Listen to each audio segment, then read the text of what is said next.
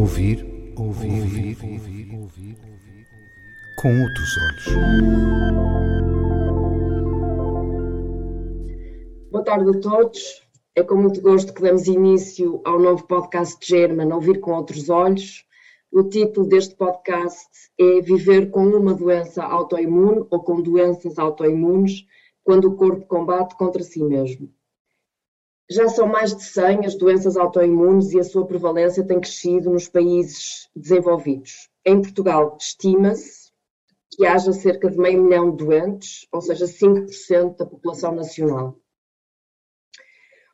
Este podcast pretende promover um olhar interdisciplinar sobre as doenças autoimunes, abrindo espaço à partilha de conhecimentos sobre os desafios e as necessidades de quem vive com este tipo de doenças, de quem cuida e de quem investiga.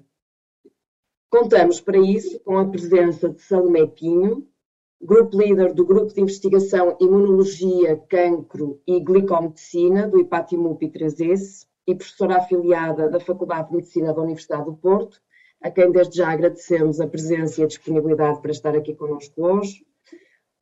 Uh, António Marinho, assistente hospitalar graduado de Medicina Interna do Centro Hospitalar Universitário do Porto e coordenador do Núcleo de Estudos de Doenças Autoimunes da Sociedade Portuguesa de Medicina Interna, a quem também agradecemos a disponibilidade um, e, e, o interesse em estar aqui connosco hoje nesta nossa conversa. Contamos ainda com o testemunho de uma pessoa que vive com uma doença autoimune e que constitui de facto uma parte essencial deste diálogo, que é Leonor Kendall, a quem nós agradecemos desde já a presença e a disponibilidade um, em estar aqui connosco hoje neste nosso, neste nosso podcast. E eu vou começar então por colocar uma pergunta aos três intervenientes e gostaria que a resposta fosse breve, uma vez que vamos ter tempo para depois desenvolver mais uh, o assunto. E a pergunta que eu gostava de colocar a cada um é de que é que nós falamos quando falamos de doenças autoimunes na perspectiva clínica, na perspectiva científica e na perspectiva da experiência da doença. E eu começava então, por, seguindo esta lógica, começava pelo Dr. António Marinho, de que é que nós falamos quando falamos de uma doença autoimune na perspectiva do clínico? Boa tarde e obrigado pelo convite. É, é sempre um imenso prazer que participo nestas, nestas sessões.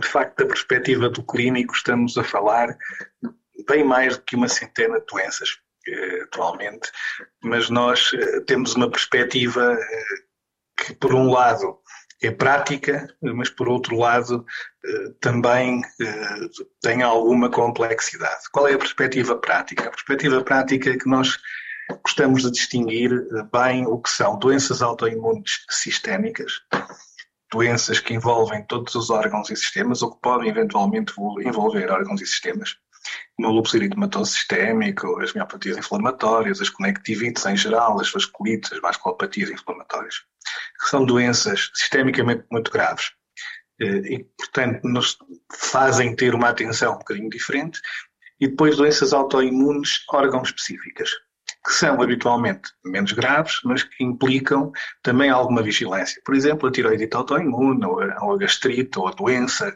gástrica autoimune, são doenças também que têm importância, mas não são doenças tão sistémicas, não têm tanto impacto eh, na, na, gravidade ou na, na, na sobrevida da doença, e portanto nós costumamos fazer este tipo de divisão na clínica.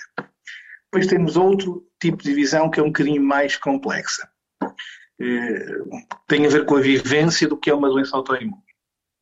E, nossa experiência é que doenças autoimunes sistémicas eh, podem cursar com pouco impacto social ou até com pouco impacto na vida do doente, eh, tendo às vezes alterações muito significativas em análise e, em imagens clínicas, e doenças autoimunes órgãos específicas, terem muito impacto na qualidade de vida e pouco impacto no risco de sobrevida.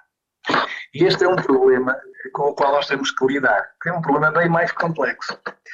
Aparentemente, o problema clínico parece mais complexo, mas é mais prático.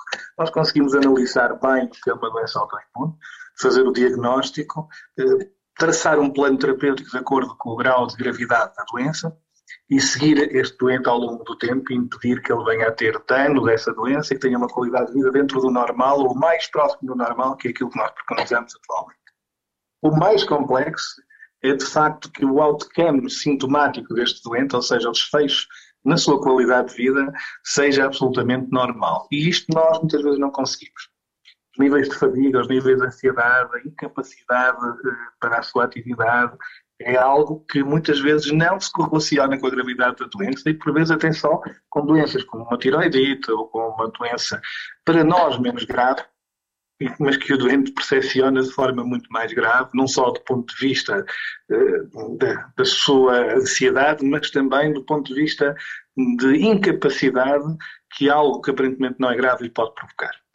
E este é o problema dos clínicos atualmente. E, e cada vez mais aquilo que internacionalmente se chama Patient Related Outcomes, que é, no fundo, eh, questionários de qualidade de vida são aplicados nestas doenças e temos, eh, sobretudo, sobretudo grandes, grandes surpresas.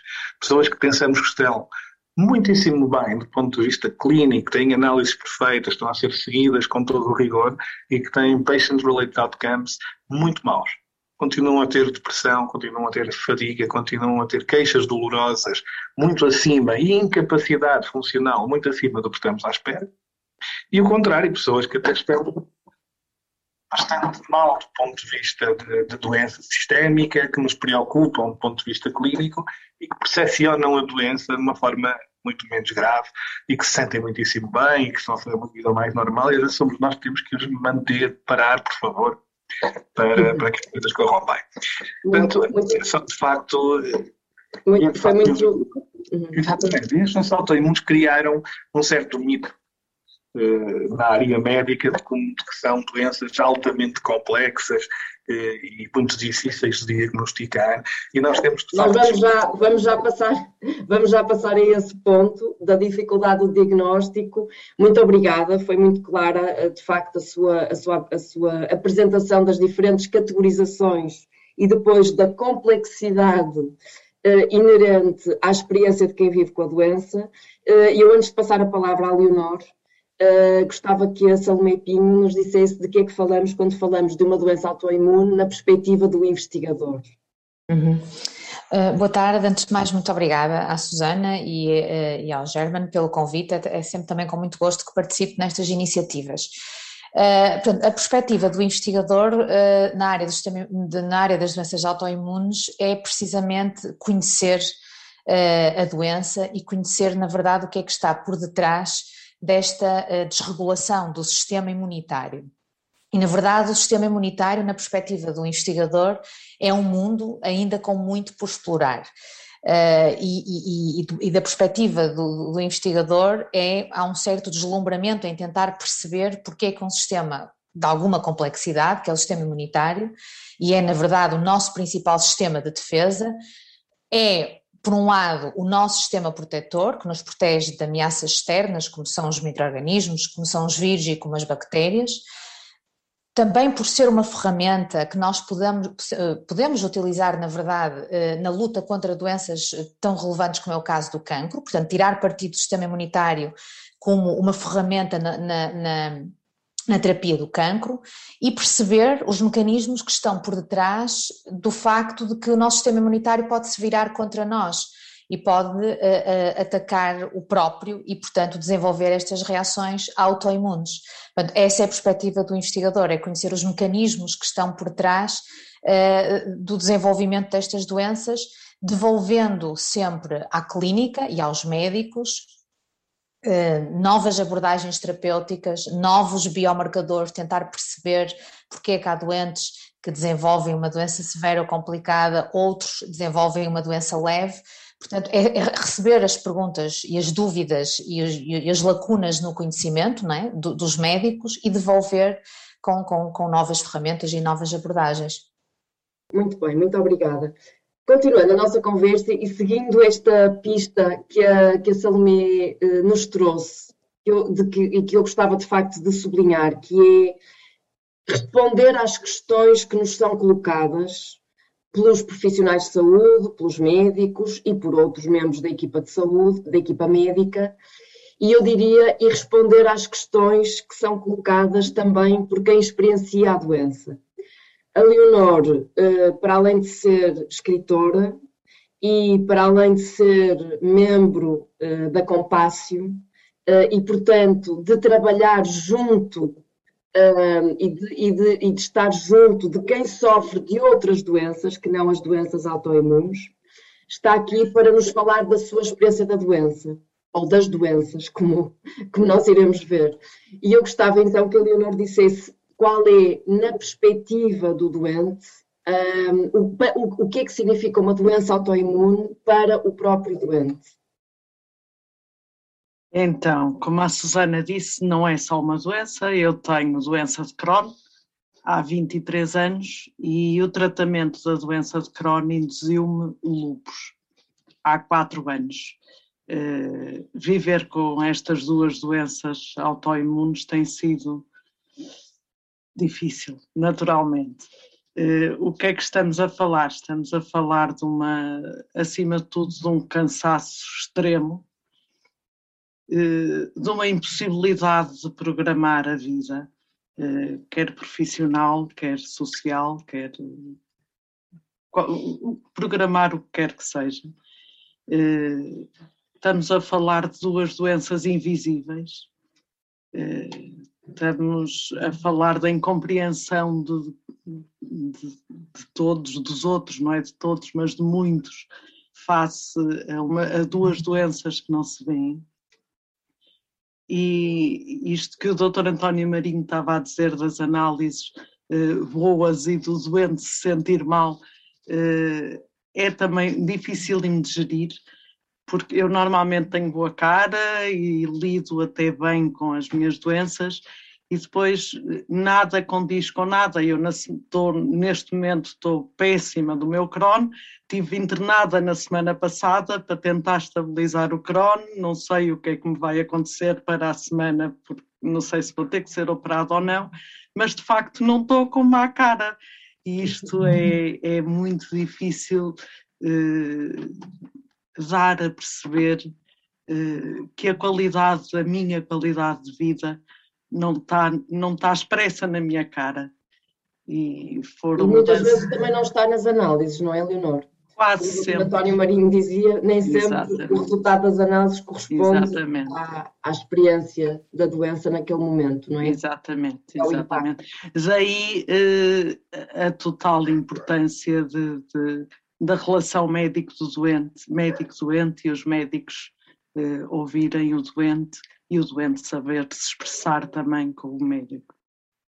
Muito obrigada, Leonor. Eu passo agora a palavra à Manuela, que vai seguir a conversa com o Dr. António Marinho. Uh, e com a doutora Salomé. Com a doutora Salomé, sim, sim, sim.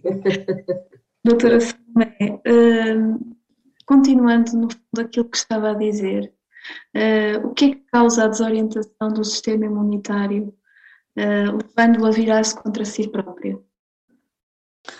Portanto, há vários mecanismos uh, que têm vindo a ser propostos e descritos é? por, por, por, por, investigadores e por cientistas.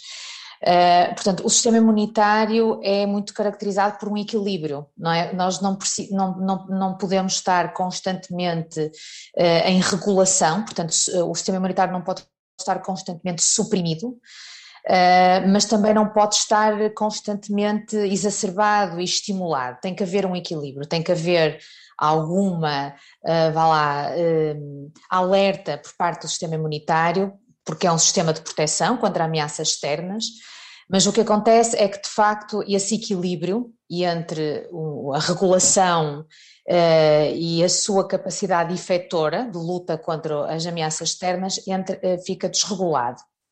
No fundo, estas doenças autoimunes caracterizam-se por uma perda de tolerância do, do nosso uh, organismo e do nosso sistema imunitário contra o próprio.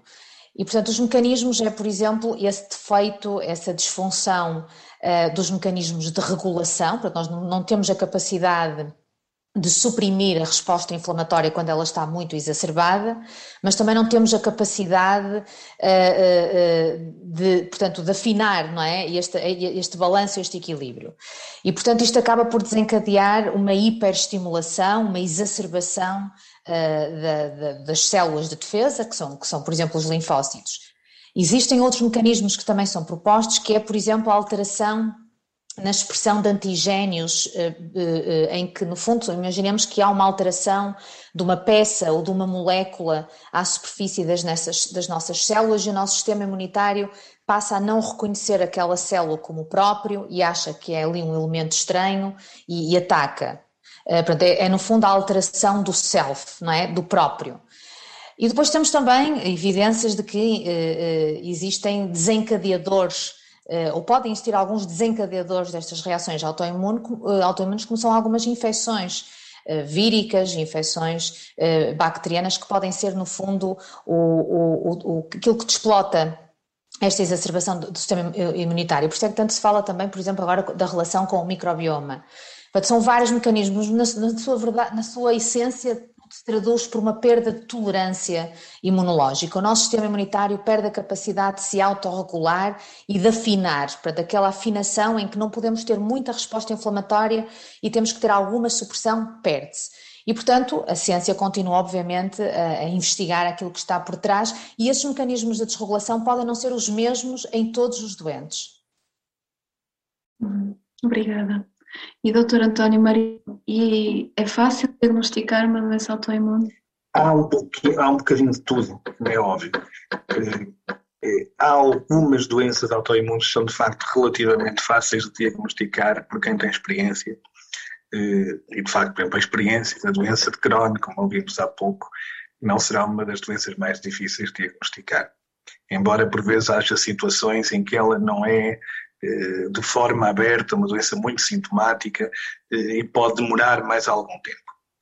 Existem, de facto, síndromes complexos. E há síndromes complexos que a gente classifica como sendo da família de doenças autoimunes, em os quais nós não conseguimos pôr um nome definitivo nos primeiros tempos das suas doenças. Eh, o que não quer dizer que o, que ter um diagnóstico doença autoimune com uma determinada característica, já não haja capacidade de tratar essa pessoa de acordo com os sintomas. E, portanto, o diagnóstico eh, pode ser mais complexo em termos de nome ao longo do tempo, pode demorar um bocadinho a dar um nome definitivo, mas nós já temos um modelo eh, sintomático, um síndrome estabelecido de etiologia eh, inflamatória autoimune e que pode ter determinadas características que já permita tratar. O modelo mais clássico é o modelo da artropatia inflamatória, da artrite reumatoide. Mais de um terço dos doentes têm análises eh, com fator reumatoide negativo, anticorpos negativos, o diagnóstico é clínico. Durante muito tempo as manifestações são frustres, mas nós podemos colocar um diagnóstico de presunção e devemos tratar precocemente para alterar o prognóstico dessas doenças. Aquilo que acabou de, de dizer aqui é tão importante, porque na verdade é a expressão e a materialização do que, eh, do que os próprios doentes experienciam e do que muito e do, e do, que muitos às vezes esquece no contexto uh, da medicina baseada em evidência, que é nem tudo o que está nos exames é, na verdade, o que se passa em termos da experiência da doença e muitas vezes os exames não são os que nos vão determinar, ou os que vão determinar uh, o início da terapia e o acompanhamento do doente, ainda que não haja um nome para a doença, ainda que a doença não tenha um nome, há, há de facto um início de um acompanhamento e de uma terapêutica uh, que, que é feita com base no que o doente manifesta como sendo o seu mal-estar e, e, e, o seu, e o seu sofrimento. E, portanto, eu, eu gostava de sublinhar que aquilo que acabou de dizer é, é, é, muitíssimo importante, até para os mais jovens que nos ouvem e que pensam que tudo está reduzido aos exames auxiliares diagnóstico e aos valores uh, objetiváveis, não é? E às métricas. Certo, e há, e há alguns conceitos com que nós temos que viver. Eu posso dar alguns exemplos práticos, embora isso possa sair um bocadinho do âmbito do podcast, mas há eh, uma diferença grande eh, entre, não, entre médicos talvez não tenhamos esse problema, mas no fundo, do ponto de vista prático, há diferença grande entre classificar uma doença e diagnosticar uma doença. E esse ponto de vista prático é fundamental, porque o diagnóstico é um, é um digamos, um método de trabalho que nos permite começar um tratamento dirigido para algo. Classificar é um método epidemiológico, é um método estatístico de, de, de comparar doentes com outros centros de forma igual. Ou seja, nós só vamos chamar artrite reumatoide ou lúpus eritematoso sistémico se o doente tiver quatro critérios, eh, pelos últimos critérios de classificação, para podermos depois comparar com outros centros o prognóstico e a evolução destes doentes. Mas nós não precisamos disto para nada para lhes fazer o diagnóstico. O diagnóstico deve ser tão precoce quanto possível, que é isso que permite prevenir o dano. E as doenças autoimunes sistémicas têm elevadíssimo dano nos primeiros 5 anos de doença, praticamente todas. São pessoas mais graves, a esclerose sistémica, o lúpus eritematoso sistémico, as, as vasculites e as miopatias inflamatórias. E é aí que tudo se joga. E muitas vezes estes doentes, nós formos analisar com alguma calma as manifestações clínicas, analíticas, laboratoriais e imagiológicas, nós não podemos classificá-los de forma a comparar entre grupos. Mas eles têm essa doença. Um exemplo acabado, por exemplo, dá um exemplo. Síndrome dos anticorpos antifosfolipídicos, que é uma doença protrombótica. É uma das causas de mortalidade, é uma causa de mortalidade intraútero é uma causa de infertilidade em mulheres jovens, é uma causa de doença trombótica venosa e arterial. Só podemos chamar síndrome antifosfolipídico se a pessoa tiver os anticorpos positivos e tiver tido ou uma trombose ou ter ou três, três perdas fetais recorrentes. Aí é que dá para classificar. Mas uma pessoa que tem três anticorpos positivos, por exemplo, e tem baixa de plaquetas para baixo de 100 mil, por exemplo, 80 mil, 50 mil, e que precisa de tratamento dessa trombocitopenia, apesar de não estar nos critérios de classificação, essa pessoa tem um síndrome antifosfolipídico. E nós não a podemos deixar de tratar. E, e, às vezes, mesmo entre a classe médica, há alguma dificuldade entre definir a necessidade de tratar com base num campo de trabalho que é baseado na clínica, na experiência e nos exames, e aquilo que é depois classificar estes doentes dentro de um, de um flow não é? que nos permite depois juntar estes doentes, fazer aquilo que se chama coortes multicêntricas e poder compará-los.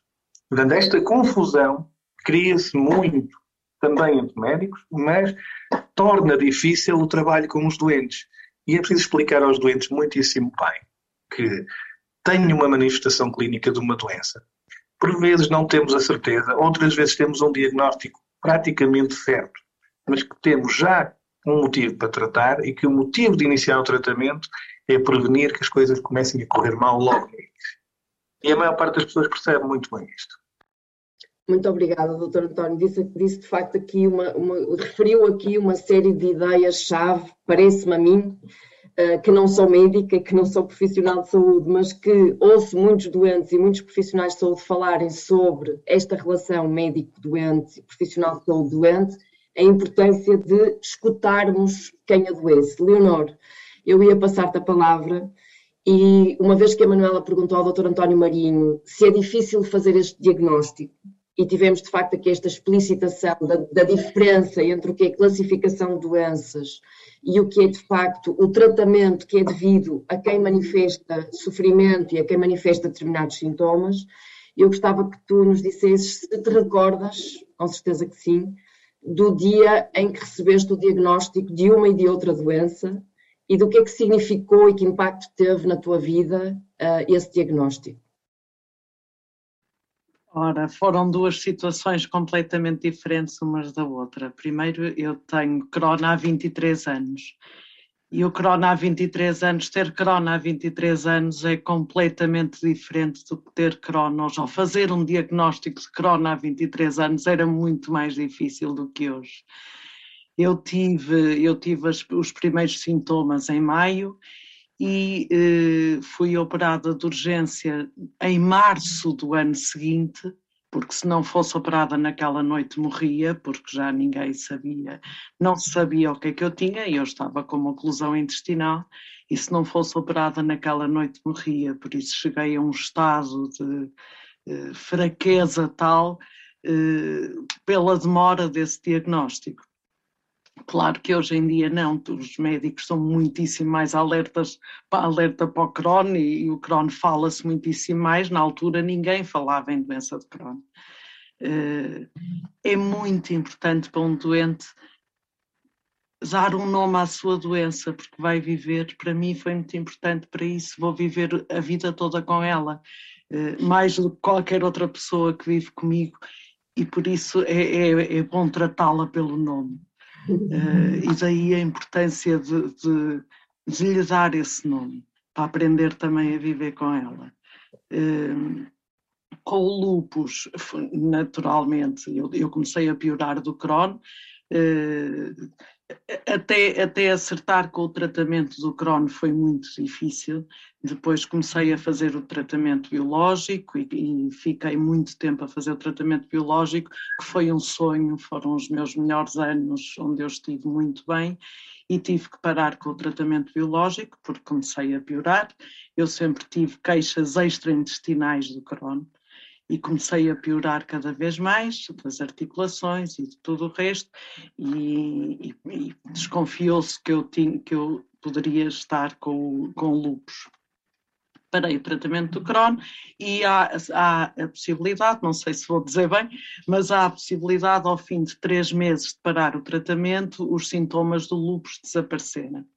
Não desapareceram e ganharam todas as características do lupus eh, de origem. Não sei se estou a dizer uma asneira, mas comigo foi assim. Uh, e cá está. Essa espera foi muito má também desses quatro meses, porque eu estava, estava fraca e não é por eu já ter tido, já ter uma doença que agora dói menos, isso não funciona assim, nem é por eu estar habituada a sofrer durante 23 anos que depois sofri menos, ah, já estou habituada, não, não é assim. Eh, de todas as vezes que isso aconteceu nestes dois diagnósticos, só era vista a minha magreza e, a, e, os meu, e os meus sintomas. A minha tristeza nunca era vista. Por isso eu deparei-me sempre com duas situações difíceis de gerir. A doença com nome por um lado e depois a outra doença sem nome e que eu tinha que combater sozinha. Oh, Leonor, eu, eu, eu ia, ia, referir eh, uma frase, ia repetir uma frase que tu acabaste de dizer, que é para o doente é importante que a doença tenha nome, principalmente quando é uma doença crónica, que é aquele, aquele hóspede inesperado que aparece na nossa casa e que resolve, vem de malas e bagagens e fica, não é? E nós pensávamos que ele só vinha por uns dias e afinal fica para o resto da vida.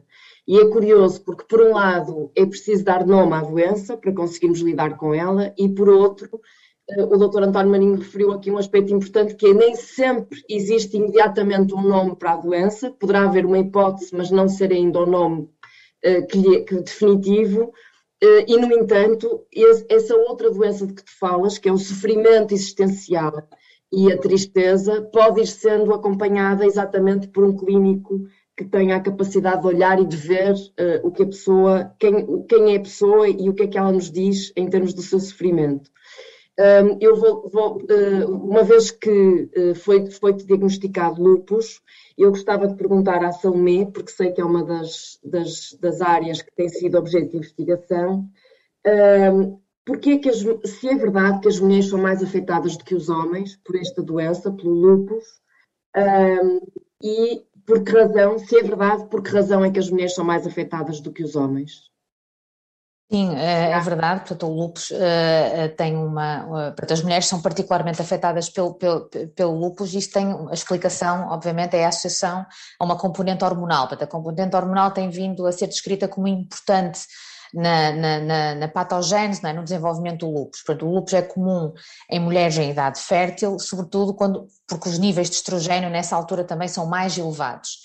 Uh, portanto, a, a, diferença é sobretudo relativamente a isto, portanto, há diferenças no metabolismo, sobretudo na componente hormonal, uh, que explicam esta associação às mulheres. Portanto, eu não sei se, se, se, o António tem alguma coisa a acrescentar, mas eu penso que, que essa, é, neste momento, é a evidência uh, que temos, não é, da ligação às mulheres.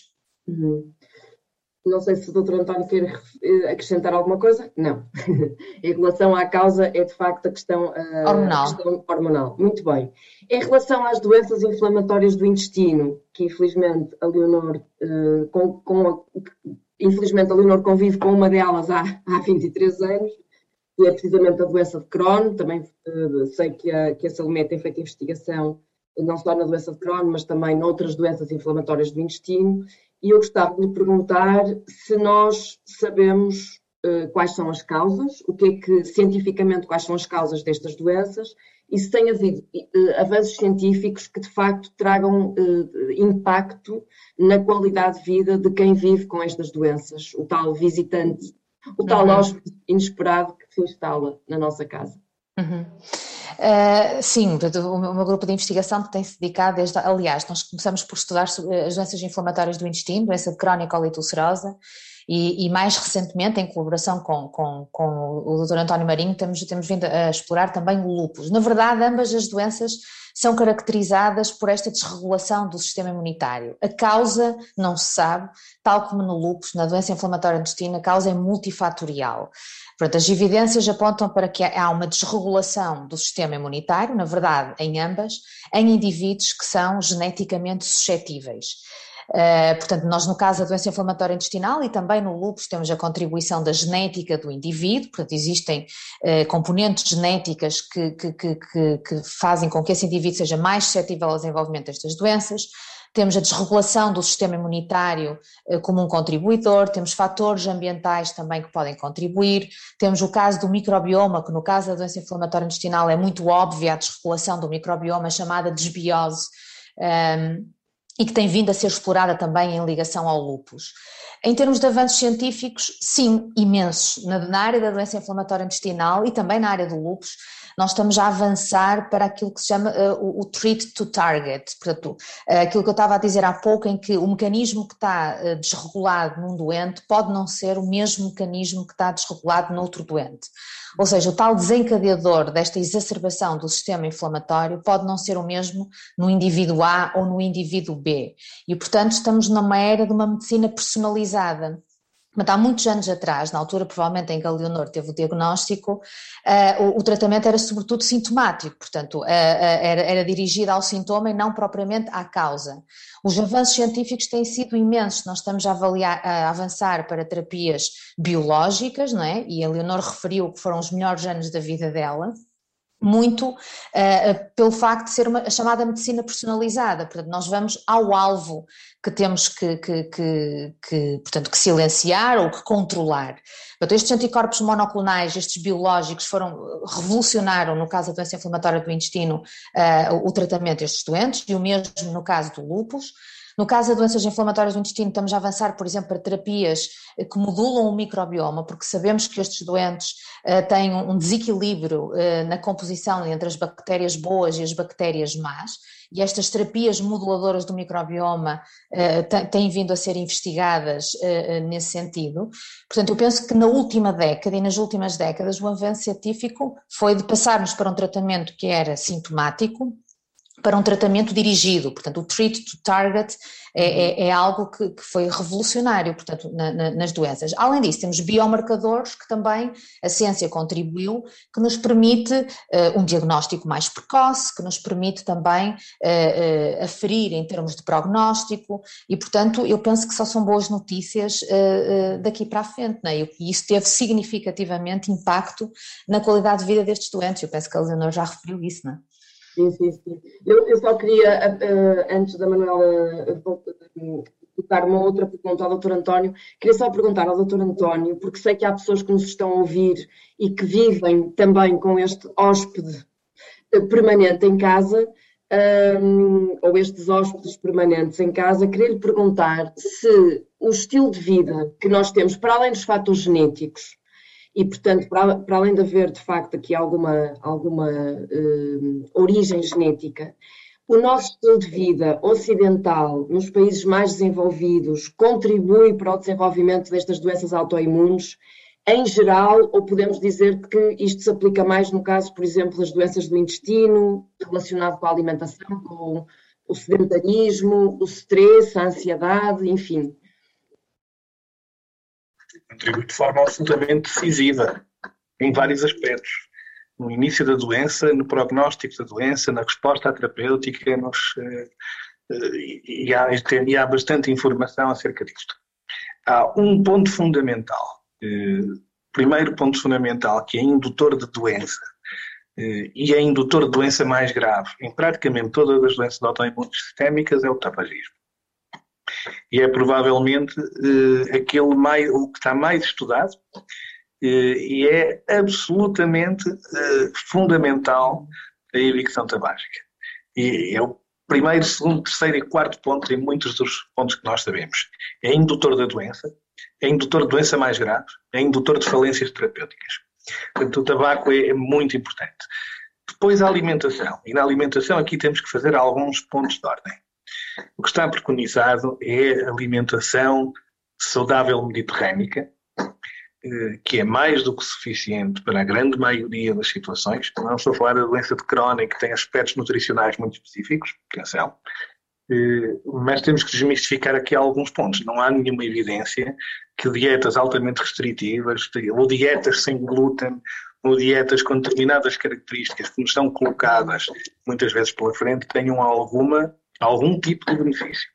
Não há nenhuma evidência que tratamentos baseados em suplementos alimentares eh, multivitamínicos eh, e, sobretudo, doses megalómanas de multivitaminas tenham algum tipo de benefício.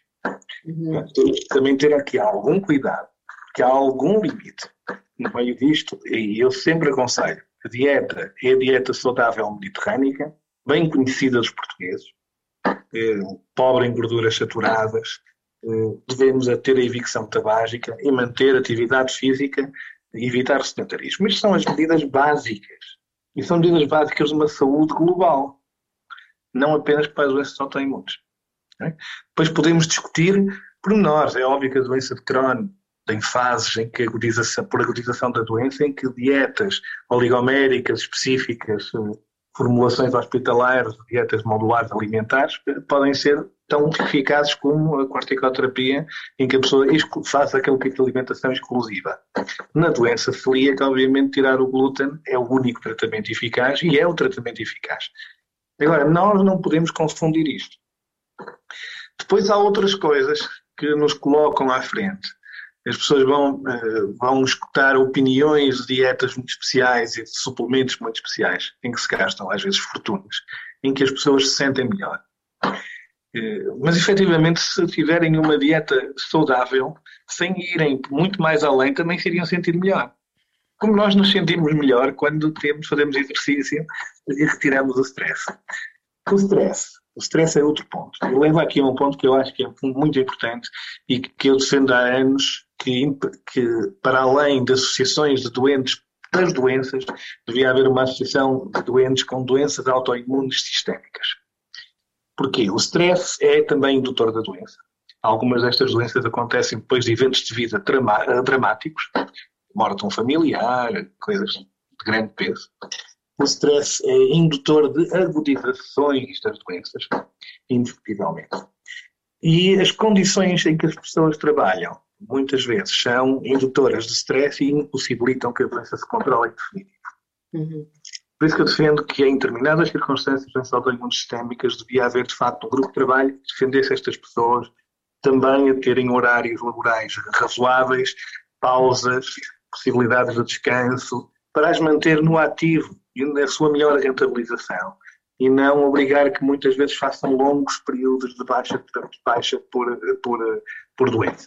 Tão importante, tão importante, doutor António Marinho, essa integração das pessoas com doença várias, as várias doenças, mas neste caso estamos a falar das doenças autoimunes, a integração no local de trabalho e haver de facto conhecimento, literacia neste campo para poder adaptar o contexto laboral à vida destas pessoas, não é? E dar-lhes qualidade de vida e poderem ser produtivas e, portanto, poderem ter atividade um, laboral. Eu, eu gostava de perguntar à Leonor, um, voltando a uma, a uma expressão que a Leonor usou aqui neste, nesta nossa conversa, a expressão doença invisível. Porque, na verdade, eh, quando nós, infelizmente, para quem sofre com outro tipo de doenças, há doenças que são muito eh, materializáveis no rosto, no olhar, eh, na própria expressão do corpo, e há outras que são de facto mais mascaradas, não é? Que estão mais mascaradas uh, por uma cara sorridente, uma boa cara, um, não, não há magreza assim ostensiva, etc. Gostava de perguntar, Leonor, se tu sentes que, e uma vez que o Dr. António Marinho referiu aqui a importância da integração das pessoas jovens, ainda em idade ativa, eh, no contexto laboral e haver conhecimento da parte dos empregadores sobre essas doenças para que de facto possam ser produtivos durante mais anos uh, e sentirem-se e terem autoestima. Uh, eu gostava de perguntar se há, se sentes que há estigma em relação a estas uh, doenças, quer da parte de profissionais de saúde, quer da parte da sociedade em geral. Sim, eu acho que há imenso estigma. Eh, pela minha experiência, eu quando fui diagnosticada há 23 anos, eu trabalhava no museu e trabalhava a tempo inteiro e, e tive, tive que reduzir primeiro para part-time. Uh, ninguém quer uma pessoa que está na recepção do museu a ir à casa de banho de meia meia hora ou de hora a hora, que era uh, o que me acontecia a mim. Era muito difícil mesmo depois, quando fiquei melhor, era muito difícil perceber se isto, e eu passei a trabalhar em part-time e depois, mais tarde, dediquei-me só à escrita e passei só a, colaborar com a minha editora, e é isso que eu faço, porque consigo gerir o meu, o meu tempo e os meus horários e tudo isso. Uh, sim, há, há, muito estigma. Uh, na, sobretudo pelas doenças serem invisíveis. Eu não posso esquecer-me de uma conversa que eu vi há uns anos no hospital, eh, que estavam dois médicos, novinhos, tinham novinhos, muito novinhos, à minha frente e que falavam de doenças prestigiantes e de doenças não prestigiantes. E aquilo chocou-me horrivelmente até hoje claramente a doença de Crohn é uma doença desprestigiante, não é? é aquilo chocou-me horrivelmente. E sim, aí vê-se o estigma que também há, não só da parte dos outros, mas também de quem menos deveria. É, essa invisibilidade da doença faz com que tenha que haver um trabalho interior enormíssimo muitíssimo maior para aceitarmos a doença, para integrar a doença na nossa vida, para aceitar a forma como os outros nos veem, nos veem a, a doença. E pronto, para mim a chave é. Que, que recurso, Leonor, é que tu usaste para, para essa aceitação e para essa integração da doença na tua vida, para que a doença não seja a tua vida e para que a doença não sejas tu, não é? Porque nós somos mais do que a doença. Sou muito mais do que a minha doença. Eh, eu tenho vários recursos eh, interiores e fiz, fiz e faço esse trabalho interior grande eh, não é fácil, a, a, a, vinda de uma doença faz-nos sempre, provoca sempre interrogações profundas, não é? Como, porque a mim, o que é que vou fazer com isto?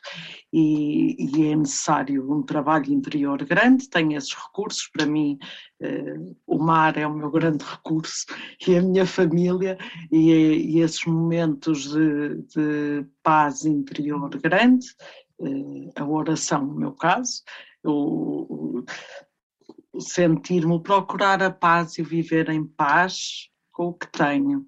E vive, com o que tenho e viver em paz com o que não consigo ter e que não consigo fazer. Uh, nem sempre é assim, isto é um ciclo. Hoje estou bem e por isso vou aproveitar o dia de hoje. Uh, amanhã logo se vê. Isso é que um dos recursos que tu tens também é, é a, a, o teu trabalho em prol dos outros, não é? E portanto aquilo que tu dás à comunidade também é um, um dos recursos eh, no, que dá sentido, não é? Que dá sentido para lá, para além da doença. E aprendemos sempre com os outros que estão doentes, tão ou mais do que nós, ou menos, e portanto aprendemos sempre com eles. Eu penso que um, a Leonor referiu aqui um aspecto importante, Manuela, que nós tínhamos pensado abordar, que é a questão da literacia. Uh, exatamente, a questão da literacia, especialmente quando falamos tão pouco em doenças autoimunes a nível da comunidade. Uh, Doutor Marinho, que planos para promover a literacia nesta área têm sido implementados ou estão previstos para o futuro? A grande dificuldade da literacia nesta área é conseguir filtrar a informação. Eh, e, de facto, disseminou-se de forma absolutamente angustiante eh, milhões e milhões e milhões de informações que passam pela net em todos o tipo de sites acerca de doenças autoimunes, desde as coisas mais sérias e adequadas até às coisas mais inacreditáveis. E esse é um dos pontos que nós, que nós temos vindo a discutir também no, no de estudos. É qual a forma hum, de promover uma literacia eh, filtrada, eh, com, com, com, medicina, com ciência, mas ciência para a população. Ciência que a população possa perceber. E, portanto, também temos vindo a disseminar uh, um conjunto de podcasts uh, com alguns centros uh, clínicos, consultas clínicas ao longo do ano. É um, há um grupo do hospital, de um hospital algarvio que tem um conjunto grande de podcasts sobre, sobre medicina e doenças autoimunes que temos vindo a disseminar ao longo do ano. E estamos neste momento a avançar para um livro eh, e apesar de não ser uma coisa digital, a gente está a pensar muito mais do que uma coisa digital, ser mesmo uma coisa que as pessoas possam ter na mão, em que se possa refletir sobre o que é a doença autoimune, como se vive, como é que a sociedade deve ser envolvida. E temos sempre também um conjunto de ações, já não é tanto na literacia, mas um conjunto de ações mais políticas, eh, ao nível da, Assembleia, da própria Assembleia da República, eh, para se conseguir alguns direitos eh, e alguns direitos que devem ser salvaguardados às pessoas com doença crónica. Eu tenho uma perspectiva muito pessoal, e a Manuela conhece-me já há alguns anos, eh, e que eu acho que de facto a doença crónica, e sobretudo a doença crónica autoimune, mas há outros, de facto têm um conjunto de direitos totalmente adequados às necessidades atuais do século, do século XXI eh, e que nós, clínicos, eh, nós, pessoas de investigação da clínica, devem estar ao lado dos doentes a ajudá-los a encontrar, de facto, as coisas certas. Porque os direitos também são dinâmicos. E o direito que nós discutíamos há 20 e poucos anos, eh, por menos com lupus, levou que, por exemplo, tivessem a medicação eh, gratuita ao longo destes anos todos, por exemplo, mas se calhar esse também já não é atualmente o direito mais. Eh, é um bom direito, mas se calhar não é o direito mais importante precisamos. Precisamos de discutir amplamente entre clínicos e doentes, de facto, o que é que é necessário no século XXI. E eu sou apologista de que as pessoas devem manter-se na sua atividade laboral, devem manter-se integrados na sociedade, devem manter-se úteis à, à, população. E temos que acabar com este, com este eh, drama que é a dos gestores, a dos responsáveis, dos patrões, não quererem dar eh, algum tipo de simplificação ou de direito ao seu funcionário para não mostrar aos outros que está a dar algum valor ou algum acrescento a essa pessoa como se isso fosse uma dádiva e um valor que eles não têm direito. Ou seja, a maior parte das pessoas não gosta de ver os seus funcionários dizer ah, que ela teve direito a ter duas horas para pausa e numa hora a almoçar, não sei o que é isto e aquilo e aquilo outro. E é preciso chamar, chamar as coisas pelos nomes e pôr as coisas em cima da mesa. Pá, as pessoas não são todas iguais.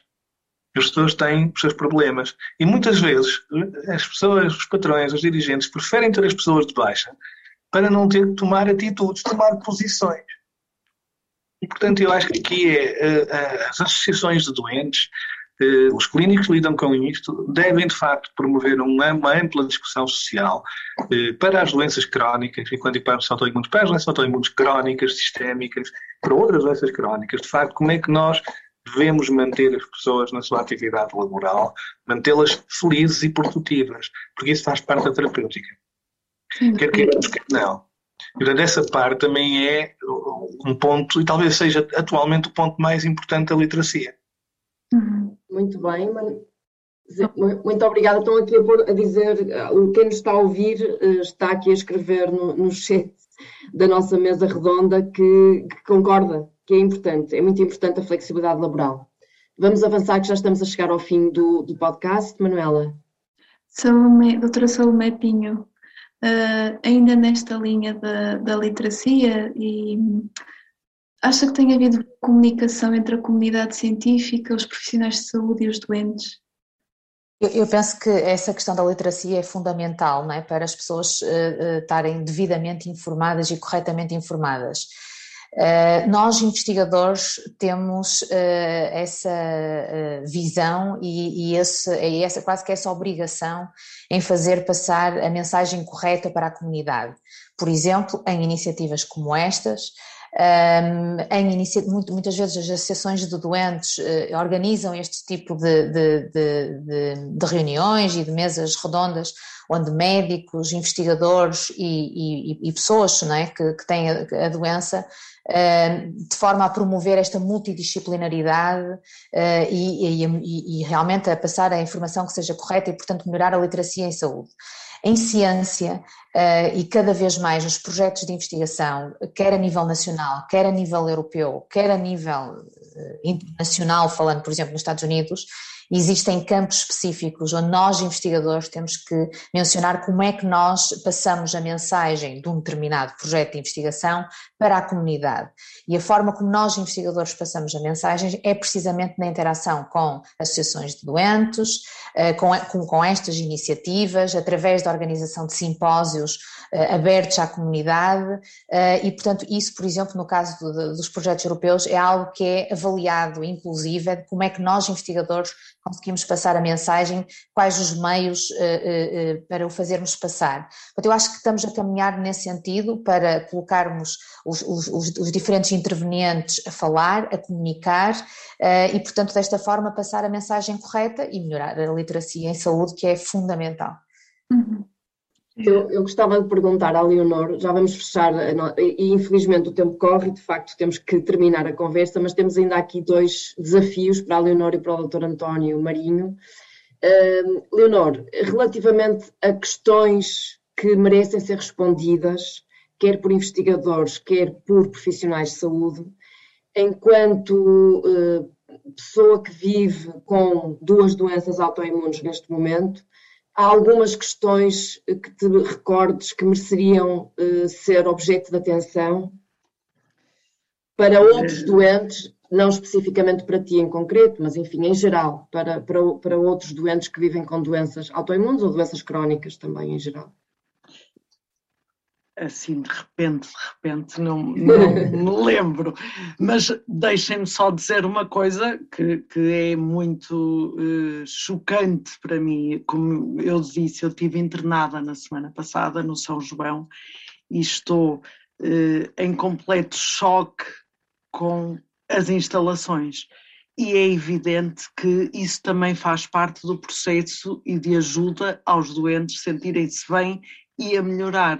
Como é que num serviço eh, onde tem muitas pessoas com doença de Crohn e outras, não é? Eu estava em medicina interna, há seis enfermarias de seis pessoas e uma casa de banho com três sanitas onde as portas não fecham. Isto é incompreensível um país que não trata bem dos seus mais frágeis, não tem critérios, eh, não tem bons critérios, é impossível. Eh, Por isso, uma das, dimensões, uma das dimensões que tu pensas que mereceria atenção é não só as questões que são colocadas por quem experiencia a doença, mas a experiência dessa doença no contexto hospitalar, por exemplo, uh, tendo em conta o, a importância do espaço onde somos cuidados, as pessoas que nos cuidam e depois, provavelmente, muitas outras questões que mereceriam atenção, nomeadamente em relação à nutrição, em relação ao exercício, em muito, relação muito. aos hábitos de vida que devemos ter ou que, ou que devemos evitar ter e as questões, obviamente, da integração na sociedade, que passam pelas organizações, claro, pelas instituições que empregam pelas próprias universidades e pelas instituições de ensino, porque também sei que há jovens com doença de Crohn e que também tem dificuldade em viver a sua vida no dia a dia nas escolas e nas universidades, precisamente porque não está pensado esse, a criação de condições para que isso aconteça. E o meu último desafio era pedir à Leonor e ao Dr. António se se recordam a Leonor de algum profissional de saúde, o Dr. António de algum doente que por algum motivo vos tenha ficado na memória uh, e vos tenha marcado, uh, seja médico, seja enfermeiro, seja fisioterapeuta, psicólogo, Leonor e um doente que tenha marcado o Dr. António. Eu ia começar talvez pela Leonor.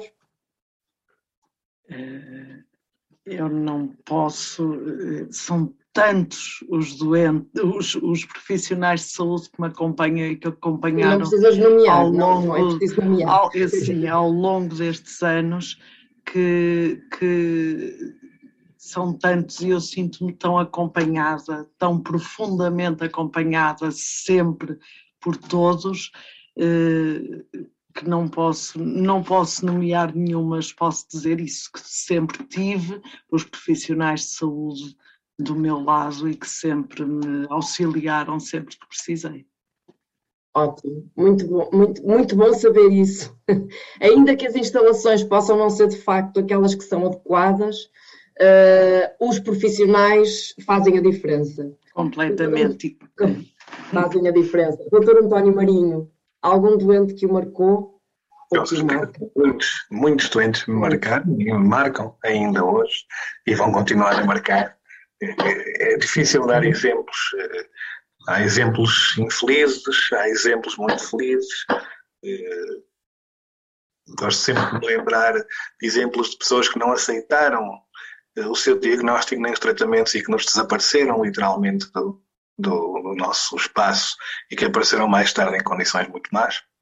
Tenho isso na minha memória de algumas situações, portanto, nós não temos que conviver, aprender a conviver com isso, é óbvio, e, e perceber o que é que nos está a falhar e claro, situações extraordinariamente felizes de coisas que correram todas muito bem. É, é difícil dar muitos exemplos, acabam, por si mesmo muitos.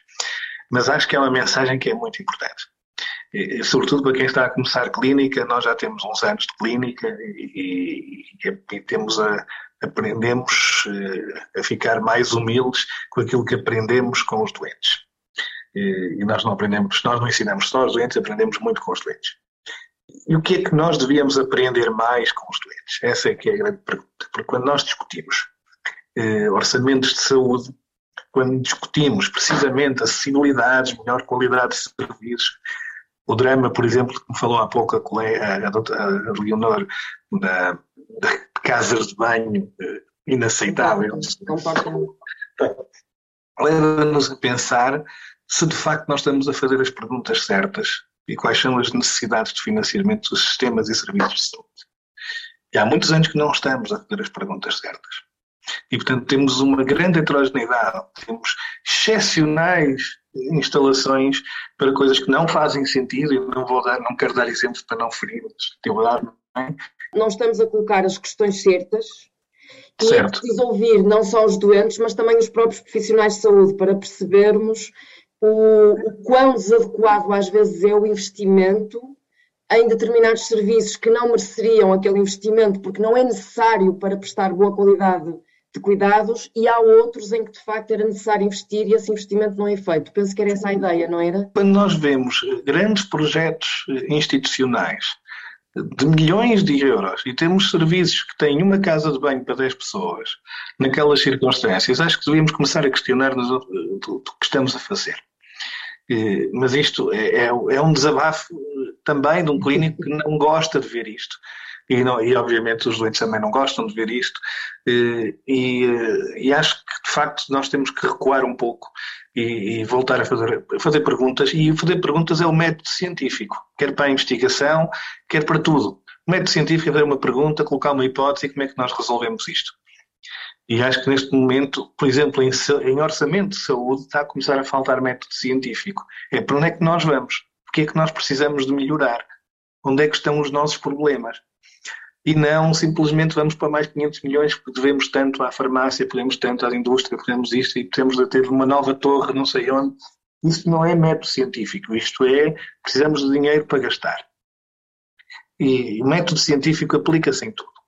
Estou a dizer o desabafo de, de muitas não, horas. É muito, é uma, fica, fica, acho que não podemos fechar de melhor, da melhor maneira, que é a ideia de que é preciso saber para onde vamos, para onde caminhamos e o que queremos ao longo desse caminho.